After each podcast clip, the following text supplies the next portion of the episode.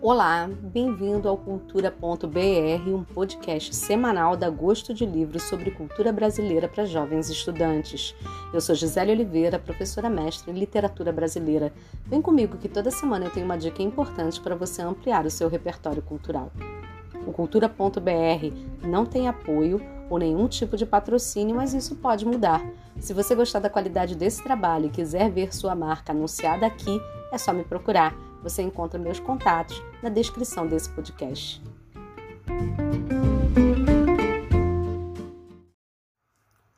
Mais um samba, queremos samba. Quem está pedindo é a voz do povo do país.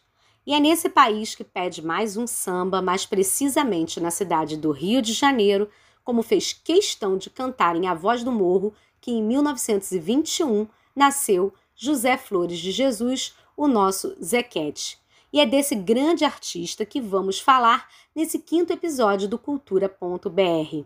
O apelido era Zequetinho, e daí para Zequete foi só uma questão de tempo. Filho de um marinheiro que tocava cavaquinho, ele ficou órfão de pai aos três anos e mudou-se para a casa do avô materno, que era flautista e pianista. E nessa casa, onde aconteciam frequentes rodas de choro, conheceu grandes músicos como Cândido das Neves e Pixinguinha.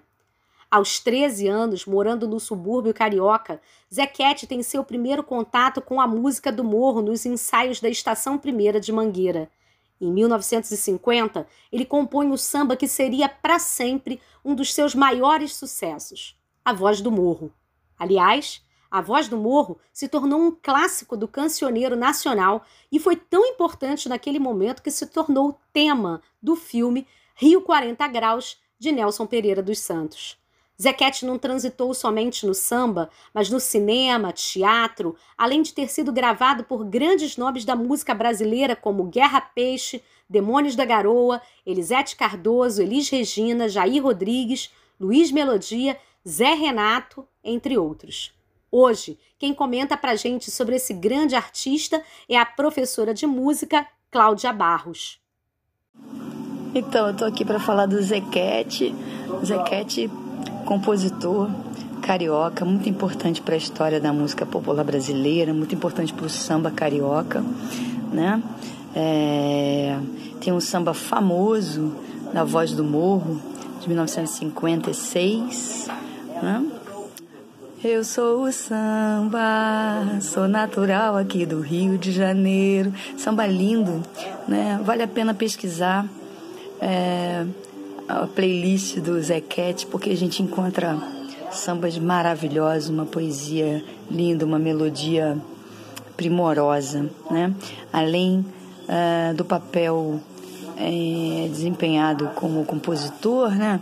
O Zequete tem assim uma importância é, crucial no que a gente poderia imaginar do papel dele como um cronista né, do Rio de Janeiro, falando da vida das pessoas, do cidadão comum, da, da periferia, da favela, né? Falando, ele fala muito dessa vida do brasileiro é, pobre, preto, de periferia, muitas vezes injustiçado, né?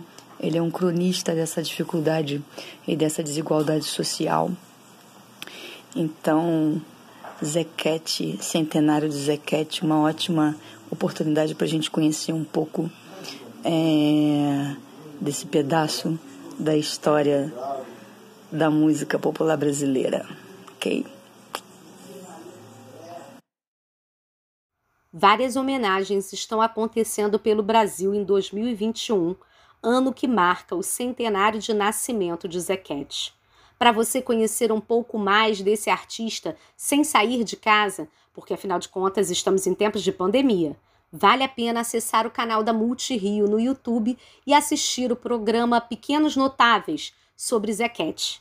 Nele, Joyce Moreno e companhia trazem um pouco da vida e interpretam canções desse cantor e compositor. Também para marcar os 100 anos de Zequete, Regina Zappa recebeu para um bate-papo no Estação Sabiá, programa do canal 247, disponível no YouTube, o cantor Zé Renato, que lançou em 96 o CD Natural do Rio de Janeiro sobre os sambas de Zequete. No Spotify, a playlist Zequete 100 anos da Voz do Morro do Centro Cultural do Banco do Brasil reúne grandes sucessos como A Voz do Morro, Acender as Velas, Mascarada e Opinião, entre outros. É isso aí. Pode me bater, pode me prender, que eu não mudo de opinião. Zequete é a voz do morro, do asfalto, do Rio de Janeiro e do Brasil.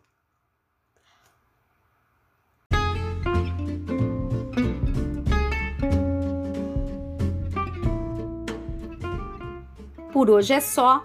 O Cultura.br fica por aqui e eu volto na próxima segunda-feira com mais uma dica de cultura brasileira para você. Tchau!